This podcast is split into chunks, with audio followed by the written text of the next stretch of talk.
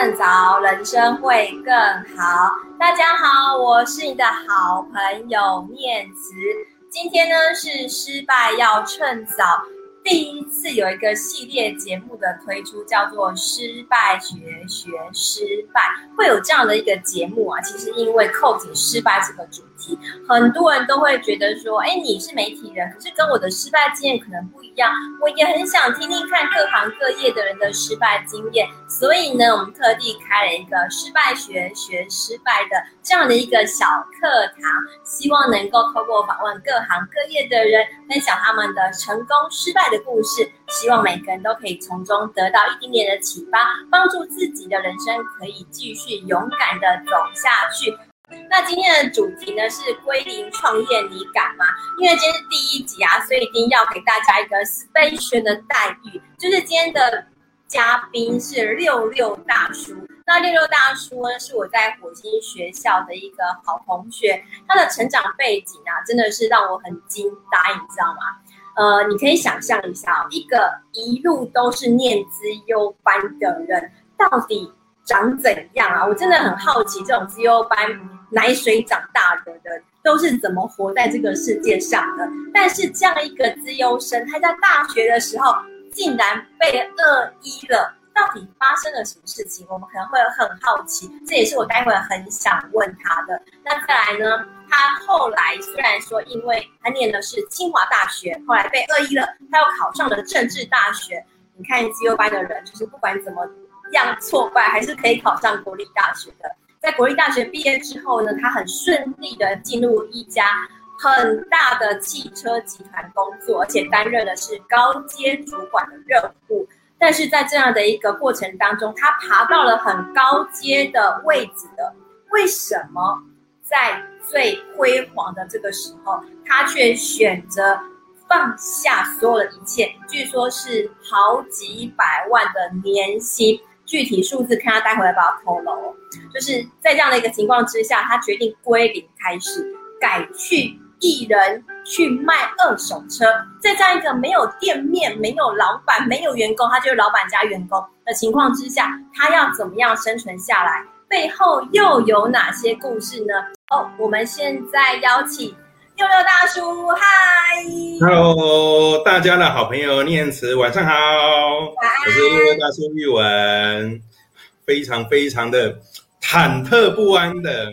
有机会可以担任念慈的第一集开播的来宾，真的是让我一直在擦汗，所以我已经躲在冷气房里面了。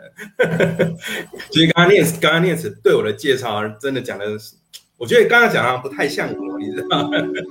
因为我自己呢，虽然说留学过来是有一点点还 OK 的成绩，但是也没有到那么辉煌的地步，就是反正就是一个工作嘛，对不对？那一样嘛，对不对？念慈也是。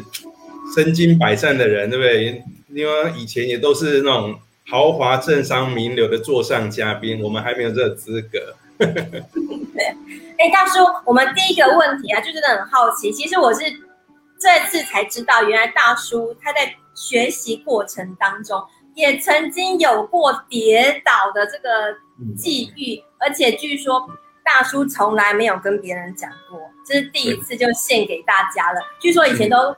跟大家讲说是自己不想读嘛，哦，那这次就是第一个问题，就是问大叔，就是为什么一路都念资优班，到了大学的时候，到底发生了什么事，成为你人生第一个大挫折呢？能不能跟我们分享一下这个学霸竟然被恶意的故事？好啊，哈，其实这个说在以前，当初念慈在邀请我说，哎，一起来上这个节目的时候，念慈问我说，可不可以提供一个人生的挫折当故事来告诉大家？那我那时候心里也是在想，其实我人生也是充满了挫折，但是大大小小的挫折当中，我认为我人生第一个最大最大的挫折就是被二一这件事。因为就像诚如刚刚念慈学刚刚讲的嘛，我其实从小，我我觉得我们就是从小念书的时候还算顺遂，就是那种小学啊、国中这种就是比较不用讲，然后到国中的时候就不小心去。保送到台中一中央，那个真的不小心。我我先讲讲这个例子啊。那当初为什么讲说不小心呢？那时候我们的辅导社老师跟我说：“哎，有一个保送的机会，你要不要去？”我说：“那要考什么？因为我那时候念的是乡下学校，国中才六个班级，所以很小的国中。那因为大家都没经验嘛，他说哦，就考智力测验。我想哦，智力测验那就不用准备了，反正智商高低就无所谓，我们就去考。哎，第一关过了，然后第二关那也不是考智力，他是考那个三年来的学习的东西。然后第二关，我问老师说，那第二关要考什么？他就跟我说考性向测验。那时候国中呆呆的，不知道什么叫性向测验。老师说啊，就看你未来适合走什么路。那我就去考了。然后回来之后，我跟老师讲，好像考不上，因为那个光数学哈、哦，考了六题就发了六张白色的 A4 纸给你写。我从来没有写过这个题，啊，六题我只写了一题，我还不知道有没有写对。然后就这样糊弄糊弄糊弄糊弄的就回来。我说应该考不上吧。那我就去买了一整套的那个准备高中联考书，准备开始看。然后书寄来之后呢，还没翻开，老师又跟我说：“哎，你保送一中上了。”我说：“哈，保送一中这么简单啊？”我想：“哦，原来台中你会激怒很多人，你知道吗？” 没有没有，那个真的是不小心，真的不小心。所以那时候真的莫名其妙就这样子上了台中一中的自由班。那因为我们以前乡下学校六个班级，到台中一中之后，发现一个年级就二十六个班。那那时候也是很可能，就因为你也知道，二十六个班级里面有一半十三个班是三类组的。那我们那时候就是用资优班的考题，然后去考三类组，然后又学校又很奸诈，你知道吗？就我们考的是另外一份的考卷，可是排校排名是大家一起排，所以因为你让大家都上来资优班的那种顾面子很重要，所以就拼了拼死拼我，在我们的考题是比别人难好几倍的份上，我们还是要拼。校排名前一百名这样子，那因为你要知道进台中一中的人都不容易，那所以说那时候真的念得还算刻苦，而且也是因为这样的精神，一不小心就考上清华电机了。那你知道，本来都是好很拼死拼我拼了三年之后，一进了电机系，就觉得，哎，一进了大学就觉得说，哦，大学真是快乐啊，那就开始玩了，你知道吗？那就是玩玩玩玩，一不小心就把自己玩到可以退学。啊，只是说在那个年代。虽然玩社团玩很凶，但是虽然让自己不小心被扫地出门了，你知道吗？那至少在社团还结识了很多很多的好朋友。那到目前为止，我们的感情都还很浓，都还很好，都还是保持联系。包括说，诶，我有的学长在大陆创业，那我有时候有一次去上海跑马，就去住他家。然后或者说，诶，最近有一些诶这些同学好朋友，他们想要有一些。诶，照顾我的地方，诶，他们也陆陆续续来找我这样子。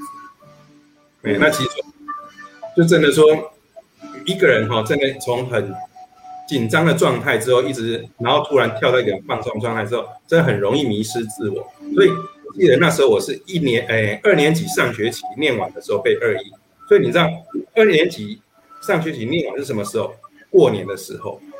你知道那个年哈，我们全家都很难过。非常非常，因为从来没有这种事情发生在我们家的状况，你知道吗？因为你知道，我国中毕业的时候升高中的时候，那个是我妈妈就找那个什么外汇厨师啊，给出来办的，然后邀请整个国中教过我的老教，只要教过我的老师，念得出我名字的老师，包括校长都邀请到我们家来吃饭，所以那时候是觉得哎很光荣的事情。那、可是你看过年前突然发生，哎我被退学这件事情的时候，全家人都愁云惨。那个愁云惨愁云惨雾这种状况在过生活，然后我妈妈我爸爸就问我说：“那怎么办？”我讲说：“不然我们跟人家讲说，我们呃工科的念不喜欢，我们考商科好了。”那就这样子。我永远记得我进重考班的时候，上面写一百天，那我就想，好吧，从来没有念过一类的，那就我们就念念看，一百天念念拼到哪里，然后拼完之后就是。填志愿的时候，我爸爸说：“你没有念过一类，要不要多多填几个愿志愿？”